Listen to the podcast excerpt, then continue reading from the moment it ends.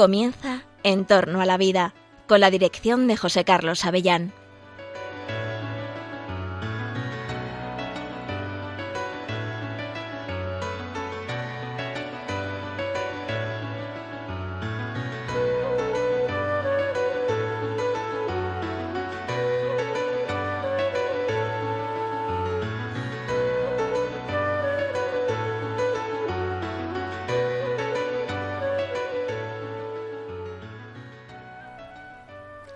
Buenos días, queridos oyentes de Radio María. Os saluda una semana más, una quincena más, en Entorno a la Vida, José Carlos Avellán. Entorno a la Vida. Comienza el programa en el que hablamos de la vida, de la salud, de la muerte, de las enfermedades, de las oportunidades, de las amenazas, de los avances científicos, de lo que dicen las leyes sobre las cosas de la vida. Este es el programa que cada 15 días te conecta con la bioética, la ética de las ciencias de la salud, la ética y la filosofía moral, etcétera, pero pegado a la realidad, pegado a los casos de la vida, a situaciones que tú mismo, tú misma seguramente estás viviendo. Hoy vamos a hablar de un tema que nos interesa muchísimo. Sabéis, todos los que oís este programa y cualquier ciudadano bien informado, sabe de las dificultades que vamos a vivir con la aplicación de la ley de la eutanasia en España. Tema importante. Hoy no vamos a hablar de la ley, la ley ya la hemos explicado en este programa, Puedes descargarte nuestras explicaciones en el podcast de Radio María. Hay programas monográficos que hemos dedicado con expertos a analizar la ley. Pero la ley es un hecho, ha entrado en vigor, ya está causando muertes por suicidio asistido y por eutanasia. Es una realidad. Y tú, que me escuchas, tú que tienes sensibilidad ante la vida, tú que valoras los cuidados que se deben dar en una, eh, en una atención médico-sanitaria adecuada, a ti que te importa lo que pasa, eh, realmente te preocupa qué es lo que pueden hacerte en un hospital.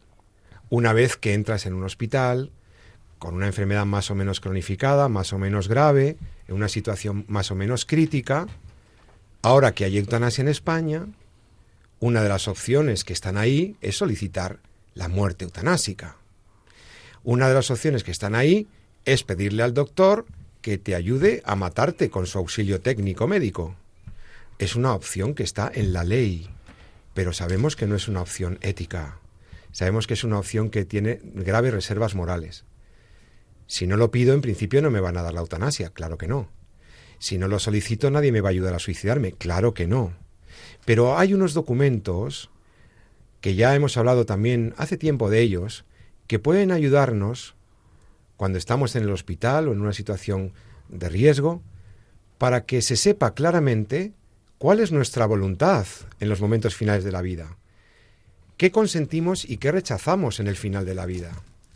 Hay unos documentos que la ley española validó hace muchos años, ya con la ley de autonomía del paciente en el año 2002, aparecen estos documentos regularizados en España. Se abrió pocos años después el registro, después los registros autonómicos, después el registro nacional, de los documentos del testamento vital. El testamento vital, los documentos que en otras ocasiones se han llamado de voluntades anticipadas, de voluntades avanzadas, de eh, voluntades anticipadas, etc. Y que la ley española llama documento de instrucciones previas. Pues bien, tenemos un documento que tú puedes eh, hacerte con él para proteger tus derechos, para asegurar tu situación en los momentos finales de la vida. El documento de instrucciones previas, insisto, es legal. Muchas comunidades autónomas han ofrecido gratuitamente en sus páginas web documentos, formularios, formatos para rellenar el documento. Y ahora veremos qué es lo que se puede poner en ese documento, qué es lo que se puede prever. La idea es que tú puedas poner en ese documento, ordenar claramente lo que quieres que se haga en tu enfermedad, con tus tratamientos. Puedes rechazar una línea de tratamientos. Puedes establecer lo que quieres que se haga con tu cuerpo, con tus restos después de morir. Puedes establecer tus preferencias, manifestar tus valores, etcétera, etcétera. De manera que el equipo médico que te atiende tiene la obligación legal de atender, en buena medida, todas esas prescripciones. Solamente hay algunos límites, obviamente no puedes pedir algo, prever algo que sea contrario a la ley, o a la buena práctica médica, o al ordenamiento jurídico, etcétera. Pero básicamente el equipo médico te va a atender. ¿Qué es lo importante aquí? ¿Qué es lo que nos interesa en este programa? explicarte cómo se hace ese documento. ¿Alguna vez has pensado hacer tu testamento vital? Bueno, pues ahora en Radio María te vamos a explicar cómo se hace, cómo se otorga, qué puedes prever y qué cosas no puedes poner, etcétera, etcétera. Y lo voy a hacer como siempre, rodeado de expertos, de gente que sabe de este tema de las instrucciones previas del testamento vital.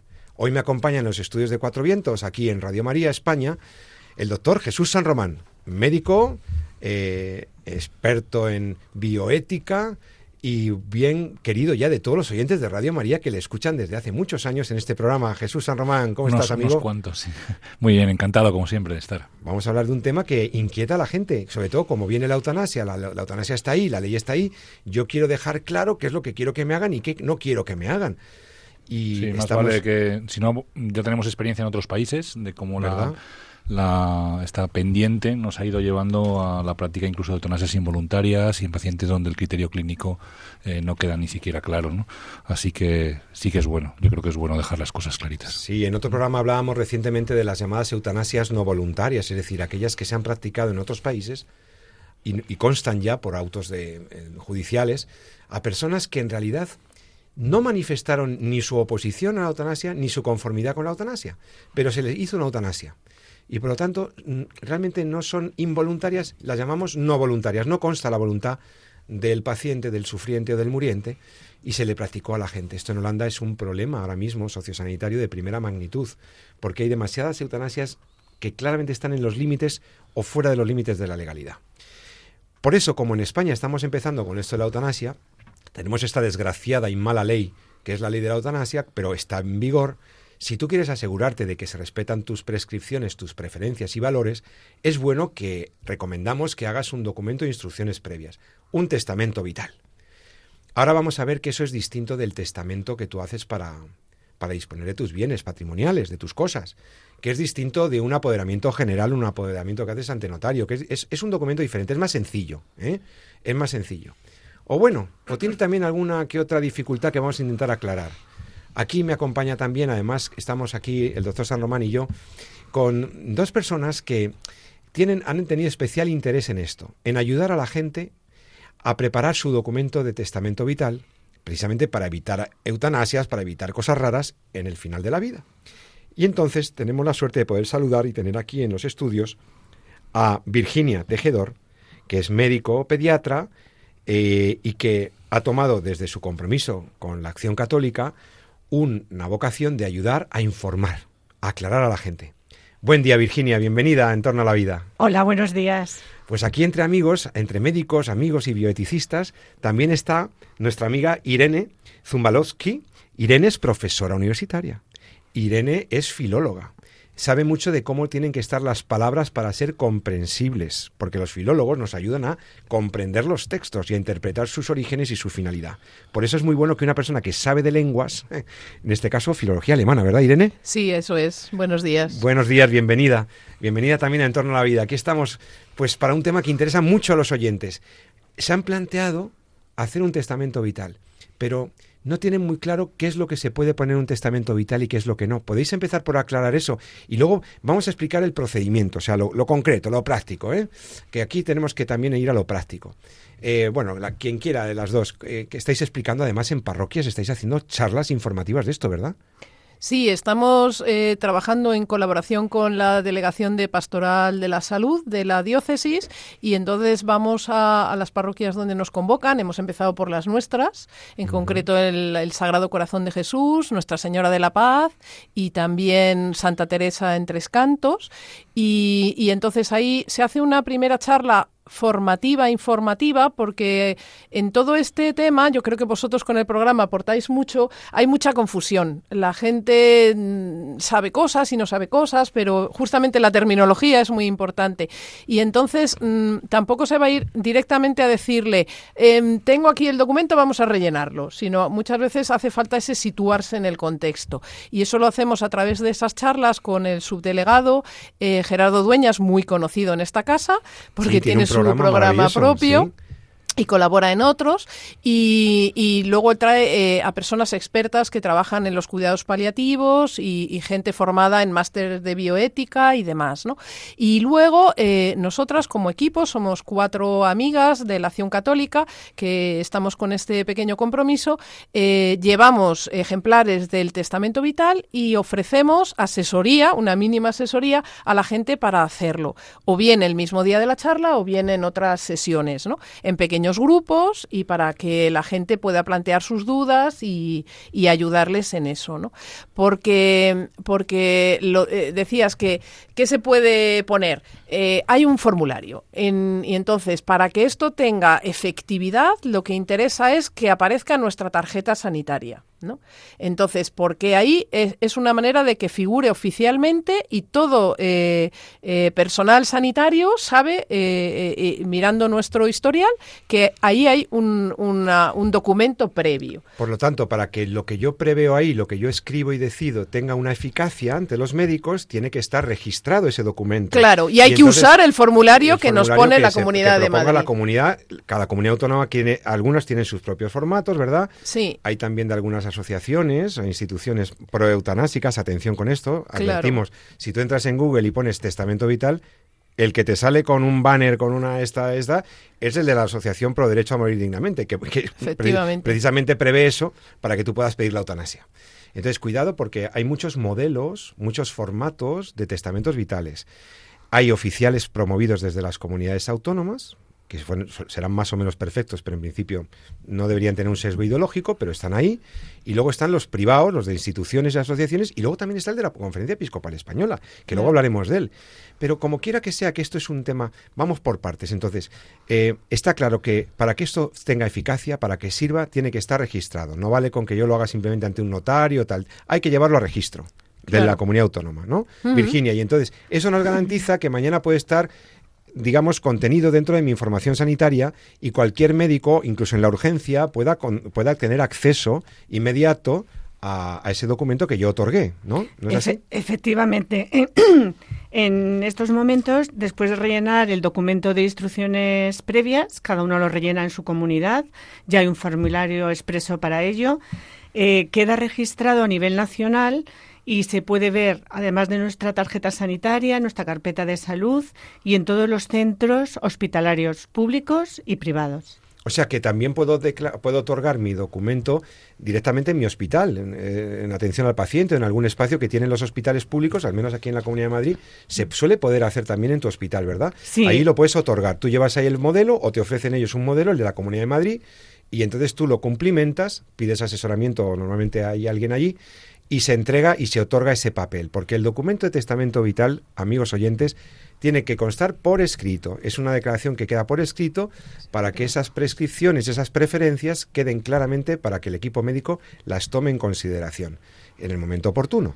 Y de manera que yo las pueda dejar por escrito por si acaso la evolución de mi enfermedad o de mi proceso clínico me impidiera expresarme, o no me impidiera expresarme con claridad, o, me, o me han sedado. Pero entonces, claro, pero yo tengo mi testamento vital. Y eso me da mucha tranquilidad, ¿no? O mi familia tiene una opinión y unos eh, valores, como se dice ahora, diferentes a los que yo tengo. Claro, y conviene que incluso, por si acaso hay dudas en la familia, el testamento vital, el documento de instrucciones previas, te permite señalar a un intérprete, una persona que es, mm. la persona que podría asesorar al equipo médico, un representante, perdón, para el caso de que hubiera alguna duda sobre lo que tú pusiste ahí, lo que querías decir.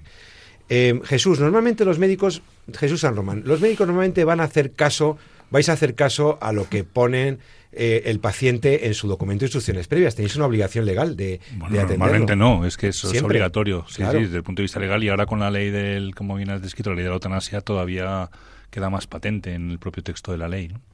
Y entonces, Bajo amenaza de sanción, incluso. Lo único que vosotros os podéis, podéis decir que si el paciente pone en el documento un texto o una cosa, hace una petición que vaya contra el arte médico, contra el ex artis, Mm, si te pide una cosa que va contra la profesión, tú ahí puedes decir que no y no cumplirla. Eh, hasta que salió la ley de la eutanasia, sí.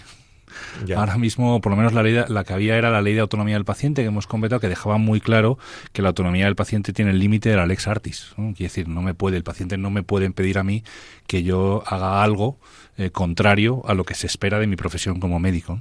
Y eso estaba vigente hasta el momento en el que se aprueba la ley de la eutanasia, que como bien dijo la Asociación Médica Mundial, yo no me estoy inventando nada, no estamos ante un acto médico y ningún médico eh, está eh, obligado, ni mucho menos, a, practicar la eutanasia y sin embargo la ley eh, lo establece como, como un derecho que el paciente puede pedir al sistema sanitario que se le aplique, ¿no? como si estuviera dentro de las eh, actividades o, actos que nosotros podemos realizar. La definición de acto médico ya la hemos comentado aquí en otros programas, es muy clara, ¿no? y de hecho el matar a mi paciente no está incluido como tal y por tanto eh, estaría fuera de mis obligaciones como médico. ¿no? Sin embargo, la ley está ahí. Y... y en el momento en que apareció la ley, los formularios de instrucciones previas cambiaron y ya ofrecen como opción la posibilidad de pedir la eutanasia. Y hay que tener mucho cuidado al rellenarlos, estar bien asesorado para marcar claramente aquellas casillas en las que se denota, se explicita claramente cuál es mi voluntad y cuál, qué cosas yo no quiero, ¿verdad? Oye, Virginia o Irene, indistintamente, eh, en líneas generales, ¿qué es lo que se puede prever en un documento de instrucciones previas? ¿Qué es lo que podemos prever? ¿Qué podemos pedirle a los médicos? ¿Qué podemos dejar claro ahí? Bueno, en el documento de instrucciones previas eh, que tienen las comunidades hay varios apartados. Eh, un apartado, como habéis dicho, es el apartado de la eutanasia. Ahí siempre tenemos que dejar reflejado no a la eutanasia, que lo podemos eh, marcar así. Tiene otro apartado donde un poco mis preferencias, en qué situaciones quiere que se me aplique y generalmente lo hacemos en situación terminal y en situación de agonía. Eh, como habías dicho previamente, tiene también unas instrucciones sobre nuestro cuerpo en cuanto a donación de órganos o donación del cuerpo para la ciencia.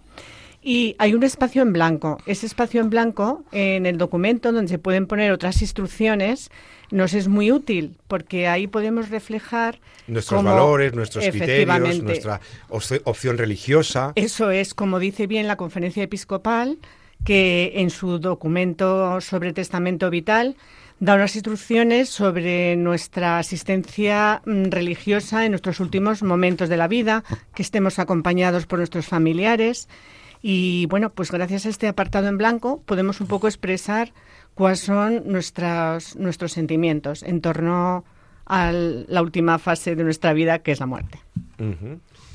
Normalmente el documento procedimentalmente se puede, mm, se puede otorgar directamente ante el funcionario del registro se puede otorgar en el hospital también, lo puedes entregar en el hospital, ¿verdad? Pero tienes que acompañarte de, algún testigo, de alguna persona que confirme que estás entregando libremente. ¿Cómo va eso? Efectivamente, tienes que, antes de otorgar el testamento, tienes que firmar un consentimiento de instrucciones de que pueden utilizar tus datos, que eres consciente de lo que estás haciendo y tienes todas tus capacidades en, en orden. Eh, se puede registrar en cualquier centro de salud eh, que esté autorizado. No todos los centros de salud están autorizados, previa cita previa. Y se puede también realizar en atención al paciente de los centros sanitarios. Y también se podría hacer en los centros privados, como hospitales y, demás. Eh, es importante que sea con cita, con cita previa la mayoría de las veces. Hay algunos sitios que no es necesario. Lo registra, aunque tú lo lleves hecho en tu formulario, tienes que dictarlo a, a un, el funcionario que lo está escribiendo, saca una copia, te lo da para firmar. Y una vez firmado, ese documento pasa a la aprobación a nivel nacional y ya al mes más o menos te remiten la aprobación de que tienes otorgado y que está otorgado válidamente. Y que está otorgado válidamente y se incluye en tu tarjeta sanitaria. Y es importante también, en su caso, no es obligatorio, pero te dan la opción de señalar una persona que sea tu representante. Puede ayudar a interpretar lo que tú estabas diciendo ahí en caso de duda. No es obligatorio, pero ¿creéis que es conveniente poner a un representante? Sí, nosotros aconsejamos que poner un representante. El representante puede ser familiar o no familiar. Y bueno, una persona que tú sepas que a la hora de tener una duda cuando tú estés ingresado pueda responder a lo que tú querías. pero puede ser un familiar, un consanguíneo muy cercano. Puede ser un familiar directo. ¿No hay una limitación ahí? En principio, en el documento de instrucciones previas, no. De hecho, dan la opción de que sea más de una persona. O sea, que a lo mejor uno dice, porque aquí siempre se plantea la cosa, voy a poner a alguien más joven que yo. Bueno, nunca sabemos, ¿no? Pero también es verdad, hay que decirlo, que, que este documento, como cualquier otro documento, se puede revocar y se puede modificar. ¿Revocar significa, Irene? Revocar, dar marcha atrás que donde dije digo, ahora digo digo porque ahora me, me cambio de opinión y ya está. Pero tengo que expresar claramente también. hay que volver a hacer todo el procedimiento, firmar y entonces se cambia. Eh, quiero decir, a esos efectos del representante que uno dice, bueno, pues lo quiero actualizar o, o, algún otro detalle que, que sea o, alguna otra cuestión de la ley o algo así que, que, quiera uno precisar. Eso también es importante saberlo porque hay gente que a lo mejor esto de, le da un carácter definitivo y le da un poquito de miedo. Dicen, no, lo tengo que cambiar, pues lo vuelvo a cambiar. Oye, además no hay que esperar hay que, no hay que esperar a que estés diagnosticado de enfermedad muy grave. Es decir, puedes dejar esto dicho porque, oye, la vida Dios quiera que no te pase nada, que no tengas ningún accidente, ninguna cosa, pero no, es tontería hacerlo eh, ahora que estás bien, ¿no? Que eres una persona relativamente joven o que eres mayor pero todavía no estás muy enfermo. Da igual, hazlo ya, porque eso te quita de cualquier riesgo de que alguien pueda ser tentado a hacerte una eutanasia o de que se interprete mal tu voluntad, es que lo has dejado escrito. Yo creo que yo creo que es muy importante y yo mm, particularmente he tenido una operación con anestesia general, no muy trascendente, pero y, y, y para mí también ha sido mucha tranquilidad yo ya había acabado todo el procedimiento, tenía el papel en casa, me lo habían enviado y, yo a mis hermanos les dije que sepáis que yo me lo llevo al hospital con las demás cosas y yo creo que era una situación, dices, bueno, pues sabes que si ahora la cosa se complicara o fuera por donde fuera, pues lo tienes hecho, ¿no? Y yo desde luego animo a todas las personas a que lo hagan. Creo que además nos ayuda también, eh, en línea con lo, que decías en la introducción, a, a tomar partido, ¿no? A decir, eh, yo me coloco frente a esta ley y, hago mi pequeño granito de arena, ¿no? Y para, para nosotras esto es un pequeñísimo apostolado, pero en ese sentido de decir, ¿qué podemos hacer? Que muchas veces nos vemos tan abrumados con todo esto y decir, bueno, yo puedo hacer mi testamento vital y una vez que yo para eso me he enterado, he hecho el procedimiento, sé dónde hay un funcionario antipático que me lo pone difícil, sé dónde otro sitio hay una persona encantadora que me ayuda, pues yo esto lo transmito a mis amigos, a mis parientes y vamos haciendo capilarmente una red de decir, bueno, pues porque no olvidemos que este documento es el mismo que tienen que rellenar las personas que sí quieren que les hagan la eutanasia. Entonces, cuando nosotros vamos al, hospital o al centro de salud y tenemos nuestra cita previa, la persona que está enfrente no sabe mm, qué es lo que vamos a decir. No te van a prejuzgar, no saben si vas a favor no o saben si vas a favor o en contra. Tú vas a recoger un formulario, a, llevarte a la casa, a rellenarlo o a descargarlo de internet. si te sabes manejar con el Google, te descargas el formulario. Ahora hablaremos de qué modelos recomendáis. ¿Qué modelos recomendáis? Y cuál, si hay alguno que recomendáis. Y, si, y qué dificultades pueden tener los diversos modelos. Pero tú puedes descargártelo o, o tenerlo impreso, lo rellenas, te lo llevas a tu casita, lo piensas, lo rellenas y ya lo llevas para la firma eh, bueno, te lo tiene te lo tienen que picar te lo tienen que picar, te lo tienen que picar. Con lo cual eso también puede dar ocasión a, diálogos y también puede dar ocasión a, bueno, depende del tiempo que tenga la persona que esté ahí, ¿no? Eh, pero a veces dices, bueno, pues eh, el párrafo que ha comentado antes Virginia de que nosotros en las en las observaciones recomendamos un párrafo concreto perteneciente al documento de testamento vital de la Conferencia Episcopal, que si queréis os lo leo porque son dos líneas. Ese es buenísimo ese párrafo, lénoslo porque ese párrafo tú lo puedes insertar, lo puedes incorporar en tus en tu espacio de condiciones particulares, ¿no? Donde pones tus preferencias. Eso es. Y se lo dictas al funcionario o se lo dejas ah, que lo copie. Y, ¿Y, cómo dice, Irene? ¿Puedes leerlo, dice, por favor? pido igualmente ayuda para asumir cristiana y humanamente mi propia muerte. Y para ello solicito la presencia de un sacerdote católico y que se me administren los sacramentos pertinentes. Deseo poder prepararme para este acontecimiento final de mi existencia en paz, con la compañía de mis seres queridos y el consuelo de mi fe cristiana. A mí me parece que es un párrafo muy bonito, muy, sencillo, que es una profesión de fe, que es, una profesión de fe que haces delante de ese funcionario que figura en tu documento y que si poco a poco lo vamos dando a conocer, pues a todos nos ayuda el decir, bueno, estamos viviendo en esta sociedad que, como decía San Juan Pablo II, tiene muchos elementos de cultura de la muerte, pero nosotros vamos sembrando semillas de la vida. Oye, Virginia, tú me contabas antes de empezar el programa que tú habías ido a hacerte tu testamento vital, tu documento de instrucciones previas. Sí, Como tú vives en la Comunidad de Madrid, te habías descargado el formulario correspondiente para estudiarlo, para verlo. Y fijaos, queridos oyentes, una médico, o sea, una mujer con formación universitaria, que se enfrenta al cumplimentar esto y encuentra algunos puntos con dificultades mm, de, no saber muy bien, ¿eh? tal como está redactado. ¿Podrías comentar alguna de esas dificultades que encontraste en el documento? Pues sí, yo creo que lo importante de la tarea que estamos haciendo es ayudar a comprender un poco el documento, que no es, no es fácil de, comprender porque hay preguntas que unas excluyen a otras. Entonces hemos intentado eh, señalar aquellas, la principal, ya os digo, no a la eutanasia y el resto sí eh, señalar las que no nos comprometen a que puedan interpretarse de otra manera que no es la que queremos nosotros. Ya, o sea que por prudencia incluso algunas no las marcarías, no vaya a ser que se, interpreten de una manera contraria a tu verdadera voluntad como eh, cristiana. El documento es cortito, ¿eh? Mm. pero hay unas, un apartado que dice quiero que se tengan en cuenta los siguientes criterios y mis preferencias. No es obligatorio rellenarlo, con lo cual no lo, no lo rellenamos porque aquí figuran dolor físico, psíquico, angustia invalidante, o sea, son términos como muy demasiado específicos y muy amplios.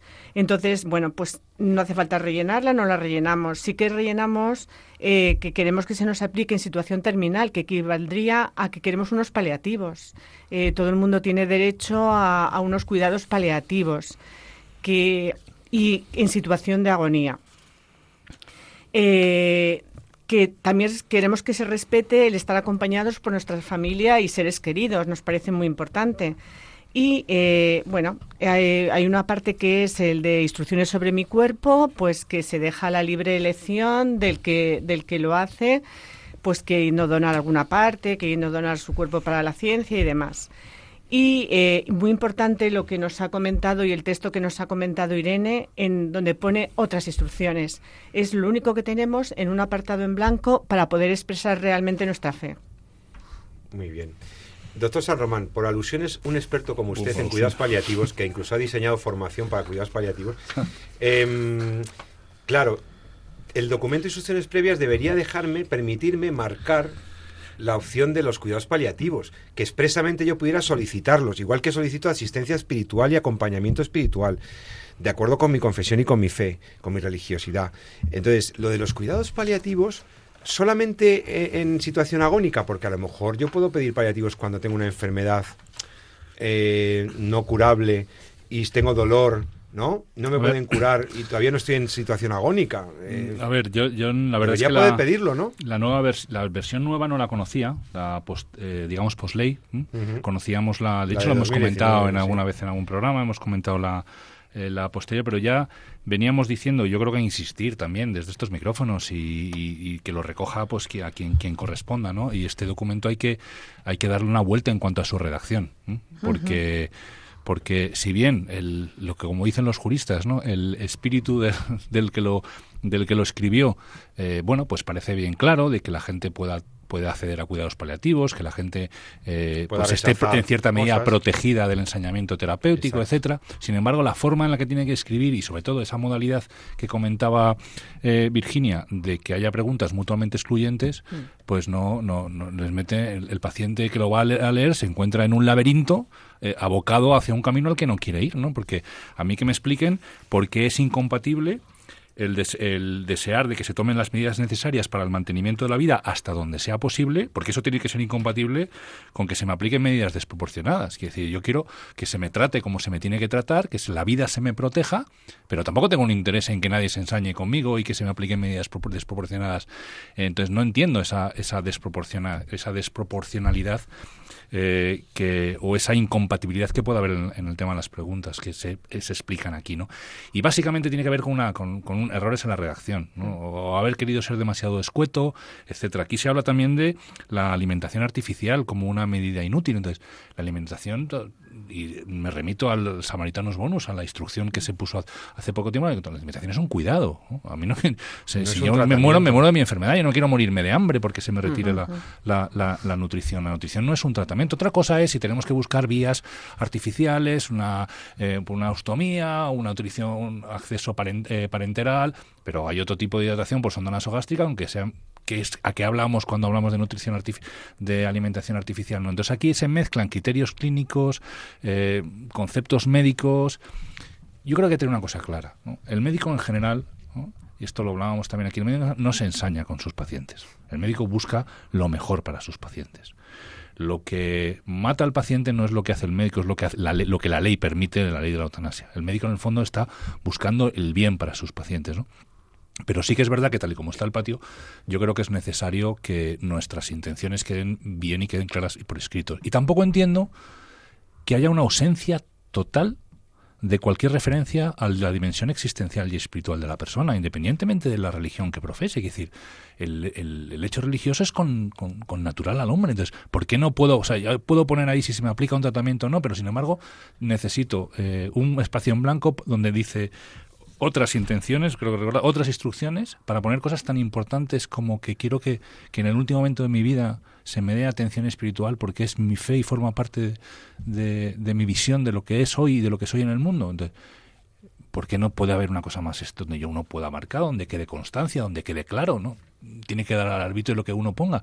Entonces, yo creo que está mal hecho este documento, sinceramente. Eh, ¿Te refieres al de la Comunidad de Madrid? Sí, el concreto al de la Comunidad de Madrid. Hay algunos más antiguos, el del País Vasco, hay otros que yo vi en su, eh, hace años que, estaban bastante bien, pero claro, este eh, nos deja algunas dudas, ¿verdad? Sí, yo lo tengo, creo que está, no digo que, o sea, hay que hacerlo y me alegro muchísimo que Virginia e Irene estén precisamente haciendo lo que están haciendo de poder aclarar ¿no? a la gente a la hora de rellenar, porque esto es lo que tenemos ahora encima de la mesa, ¿no? Pero yo también quiero aprovechar este programa para bueno, pues para llamar un poco a los responsables de este, de este documento para que le den una vuelta en cuanto a, no porque esté mal el concepto de lo que tiene que ser el documento de instrucciones previas, sino porque su proceso, su narración, su forma de explicar las cosas llega a que incluso, o sea, yo siendo médico y, y con unos años ya en el ejercicio de yo cuando leo no hay cosas que no estoy, de, estoy, de, acuerdo contigo completamente. yo esto esto esto esto lo quiero pero no lo quiero tanto no, creo que esto está mal, está mal escrito.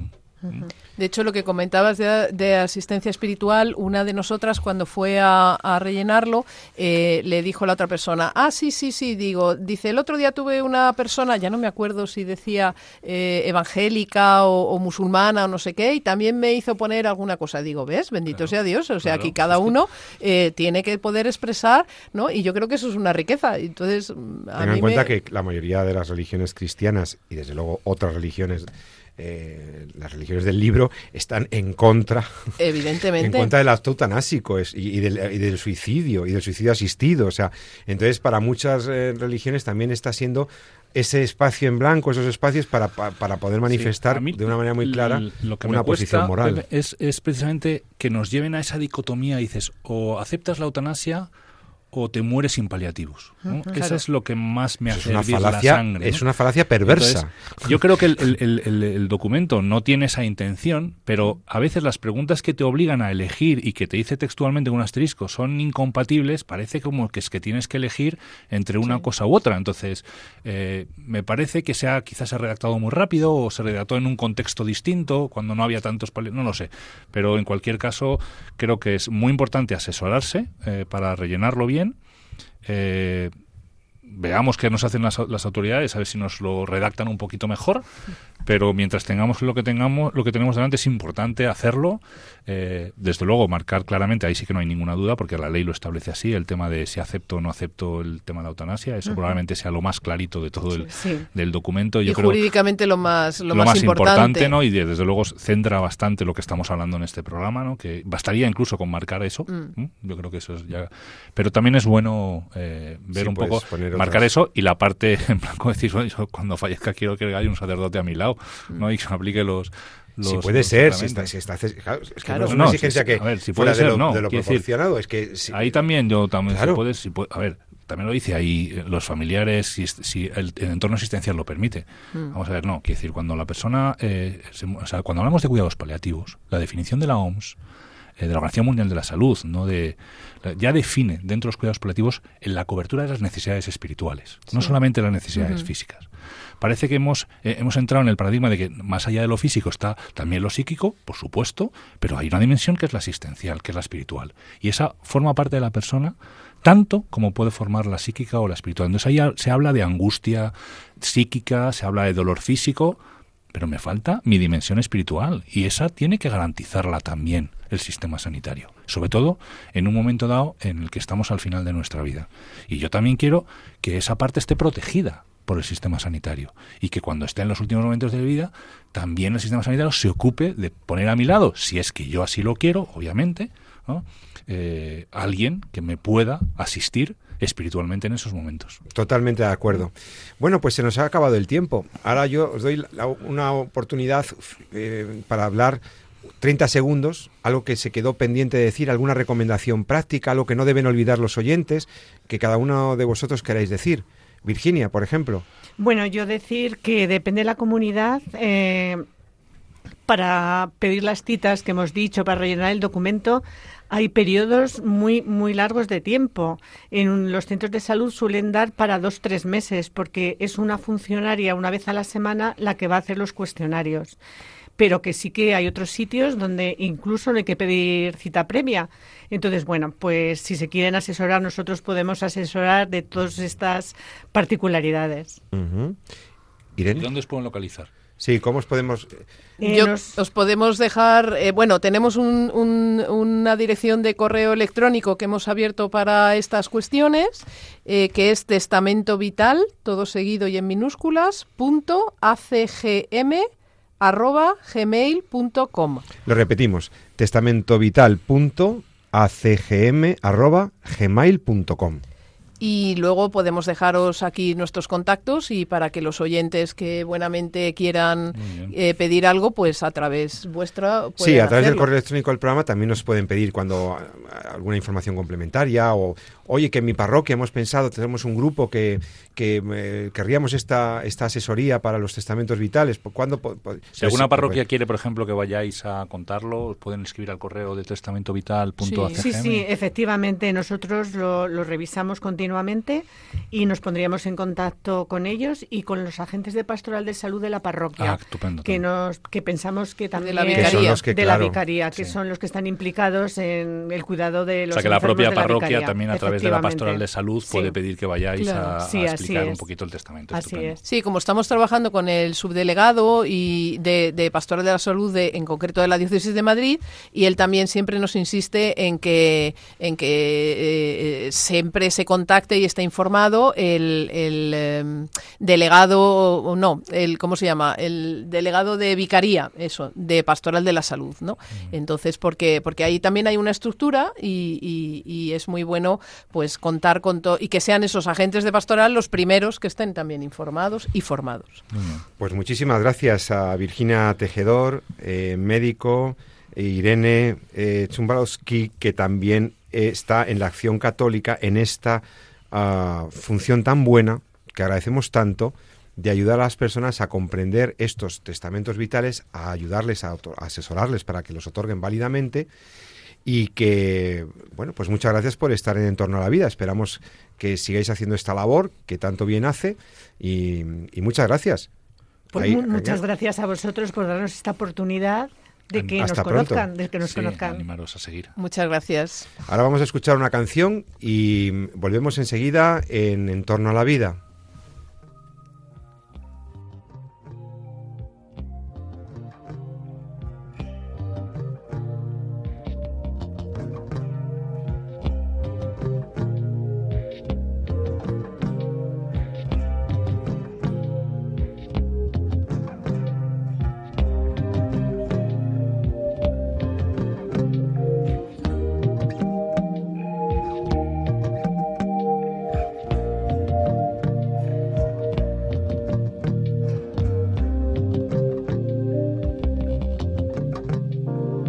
this proud land we grew up strong. We were wanted all along.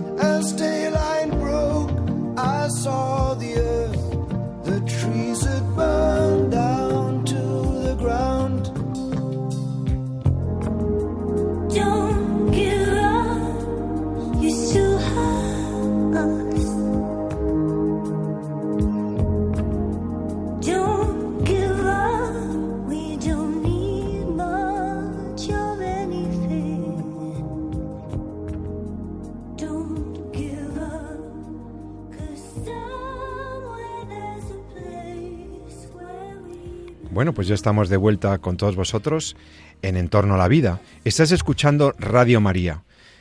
Hemos escuchado una bonita canción que es de Peter Gabriel, el Don't Give Up, el No te rindas, de Peter Gabriel, que es un clásico eh, contemporáneo y que nos pareció que, que tenía mucho que ver con, con, lo que hemos venido tratando durante el programa, ¿no?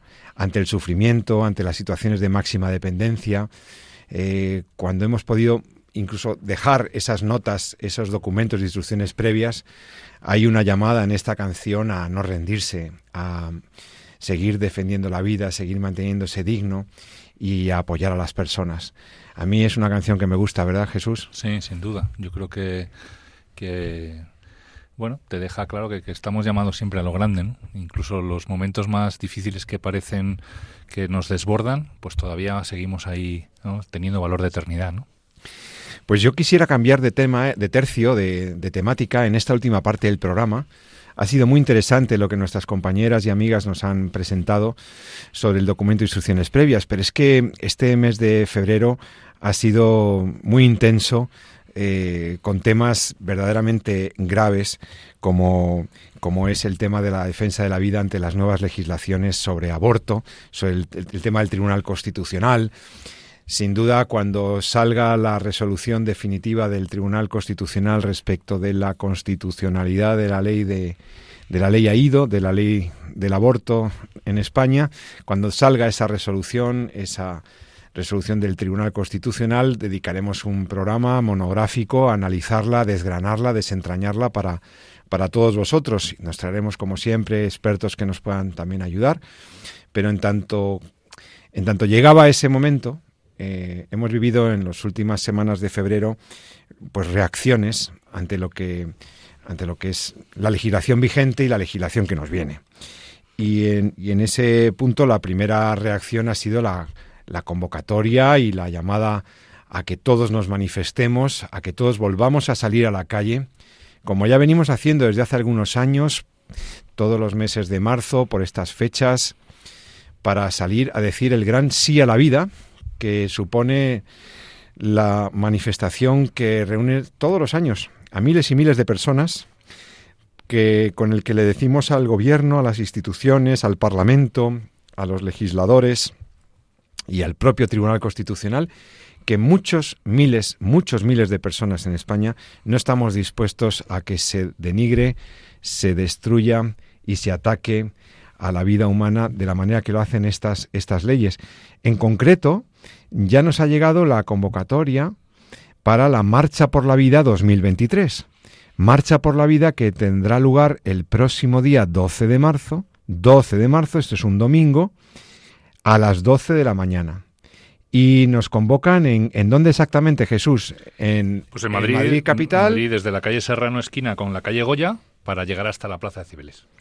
Vale, vosotros podréis escuchar el próximo miércoles el, programa de nuestros compañeros de Ciencia y Conciencia, que seguramente darán algún detalle más de, sobre esta manifestación, esta gran marcha. Nosotros queríamos anunciaroslo ya para que reservéis la fecha, 12 de marzo, domingo. además ya entrando la primavera siempre es un domingo súper agradable, con un ambiente muy festivo, es una marcha muy bonita. Es familiar, hay personas jóvenes, personas más mayores, matrimonios con niños, eh, gente comprometida con la vida, gente que quiere decir sí a la vida y está fuera de cualquier nivel de politización. Eh, es una marcha de la sociedad civil muy bonita en la que, creemos que es necesaria. No podemos acostumbrarnos a las malas leyes sobre, sobre la vida humana y yo creo que esta marcha por la vida es una ocasión para dar una llamada de atención al legislador y al Tribunal Constitucional y decirle, cuidado, porque nosotros no vamos a cansarnos de denunciar estas leyes malas que, que atentan contra la vida de los inocentes. Bueno, ese era un tema, Jesús, pero yo creo que mm, también ha habido alguna, alguna declaración, en concreto dos manifestaciones en, en, febrero institucionales en este caso, no en la calle, sino declaraciones institucionales muy interesantes a propósito de la vida humana naciente y de su dignidad y su necesaria protección. En concreto, eh, llamo la atención de nuestros oyentes, en primer lugar, sobre una eh, declaración publicada en la página de la Conferencia Episcopal Española, donde está el texto concreto y completo, de la Declaración Interreligiosa sobre la Dignidad de la Vida Humana. Interreligiosa sobre la dignidad de la vida humana. Es muy interesante porque eh, en esta ocasión la conferencia episcopal ha conseguido, consiguió reunir en, Madrid el día, el día 15 de febrero para firmar una declaración, un papel muy cortito pero muy bueno, muy jugoso, en el que se han dado cita y dan, ponen la firma representantes de distintas confesiones religiosas.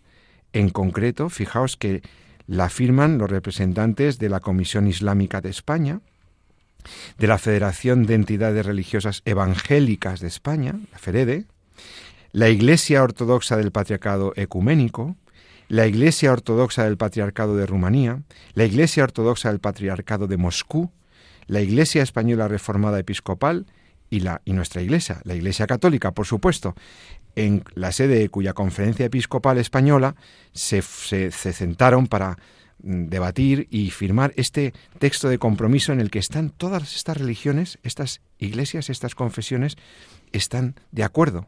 ¿eh?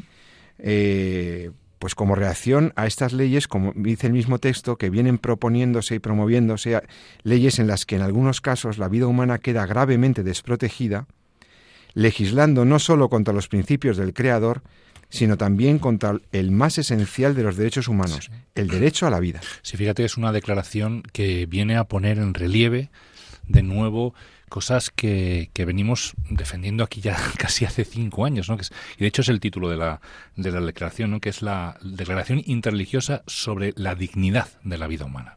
Entonces, en un momento dado, como bien decías, en los cuales van surgiendo leyes que van relativizando esa dignidad, es muy bonito ver cómo, eh, bueno, pues todos los representantes de todas las de las religiones se firman una declaración en lo que viene a decir que es que, la dignidad no se nos concede por alcanzar un, un, derecho al voto o por tener una mayoría de edad, sino que o un grado de desarrollo biológico. Por ejemplo, es, una, es una cualidad que es intrínseca a la persona. ¿no? Es decir, no es consecuencia del consenso social, sino que es, es nuestra por el hecho de ser eh, lo que somos, una, una persona humana, que la vida es un don de Dios que la dignidad humana no depende de las circunstancias vitales ni del consenso social y que por tanto toda vida humana es inviolable y por la sociedad está obligada a protegerla desde el principio hasta el final. Yo creo que esto adquiere especialmente importancia en un momento en el que además se acaba de aprobar la ley de la eutanasia, donde parece que hay vidas que son dignas de ser vividas y vidas que no,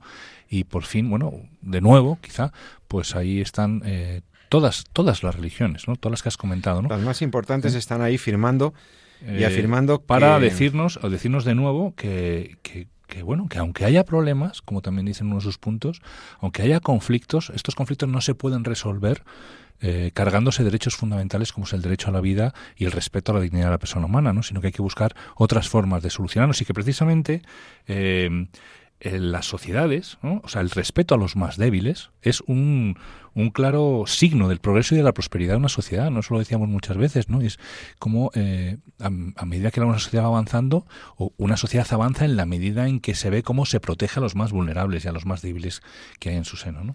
Es un signo de civilización, ya lo decía el filósofo escocés, si no me equivoco, afincado en Estados Unidos, el filósofo Alasdair MacIntyre, que hablaba sobre que el grado de civilización, el grado de, de, una civilización, de una cultura, se mide en buena medida por cómo trata a los más dependientes, cómo trata a los más vulnerables. Eso habla de los niveles éticos de una sociedad. Y así lo reafirman aquí en esta declaración los representantes de estas, de estas confesiones religiosas. Pues ha sido muy interesante y también, fíjate Jesús, a propósito de, eh, precisamente a propósito de esa posicionamiento, de ese posicionamiento que ha tenido el Tribunal Constitucional de España en previsión de que va a sacar una resolución distinta de la que se había redactado inicialmente y como reaccionando eh, después de 13 años que el Tribunal Constitucional no, no, eh, no ha sacado la sentencia sobre la ley del aborto, también la misma conferencia episcopal a través de la subcomisión eh, episcopal para la familia y la defensa de la vida sacaba unos días antes una nota, una nota, esta subcomisión es la que se ocupa del tema de la vida, de la familia y demás, a propósito de ese rechazo que había tenido el Tribunal Constitucional entrante de la ponencia sobre la ley orgánica del aborto. Es decir, están recalcando ahí eh, la subcomisión de familia y vida con gran acierto en este sencillo y breve texto que la ley AIDO sigue siendo una ley ideológica, una ley acientífica, una ley que promueve la desigualdad y una ley que nosotros como cristianos no podemos asumir porque está defendiendo una consideración de la vida que no es la nuestra en absoluto y que no es la verdadera. Entonces, fíjate, dice, una ley que en nombre del materialismo más radical está determinando la eliminación de seres humanos en la primera etapa de su vida. Es triste una legislación y una política que instauren un darwinismo social al servicio del neocapitalismo más salvaje, en vez de buscar el bien común y la defensa de los más débiles.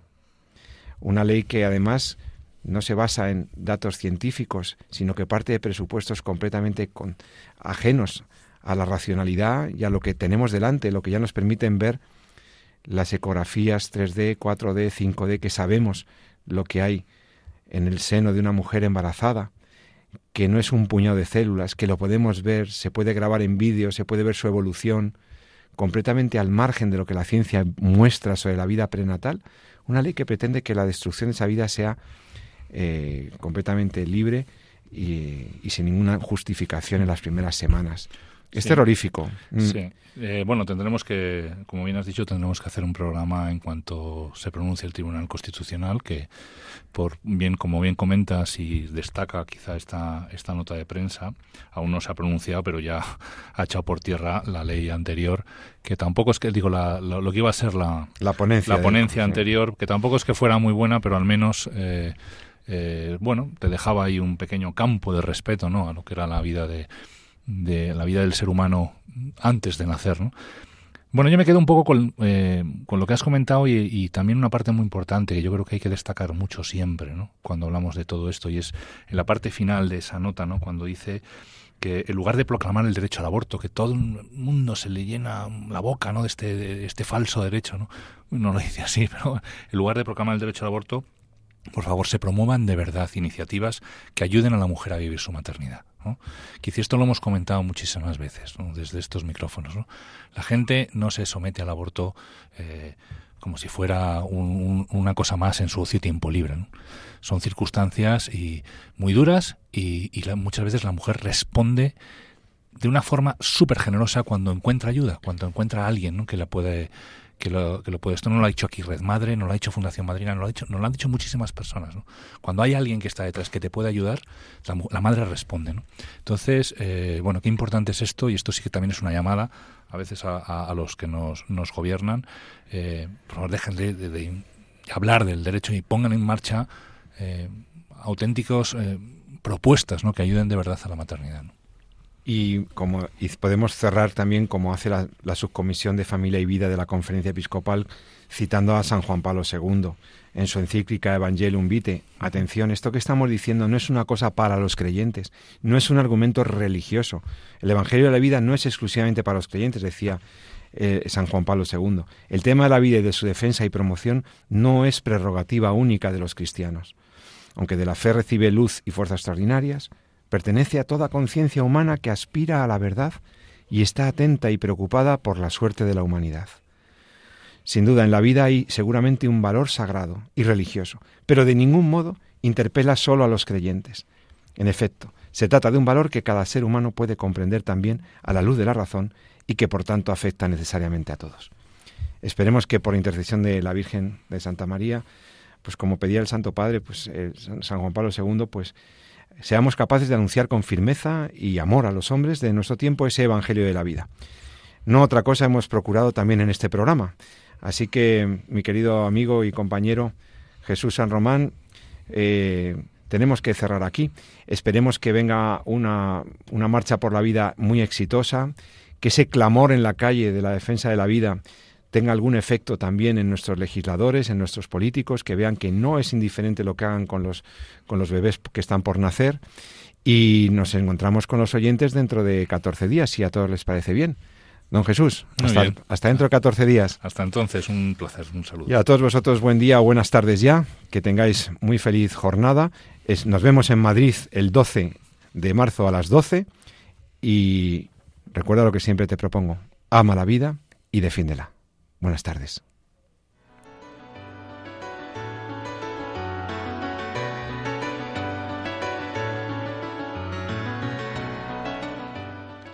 Han escuchado en Radio María En torno a la vida, un programa dirigido por José Carlos Avellán.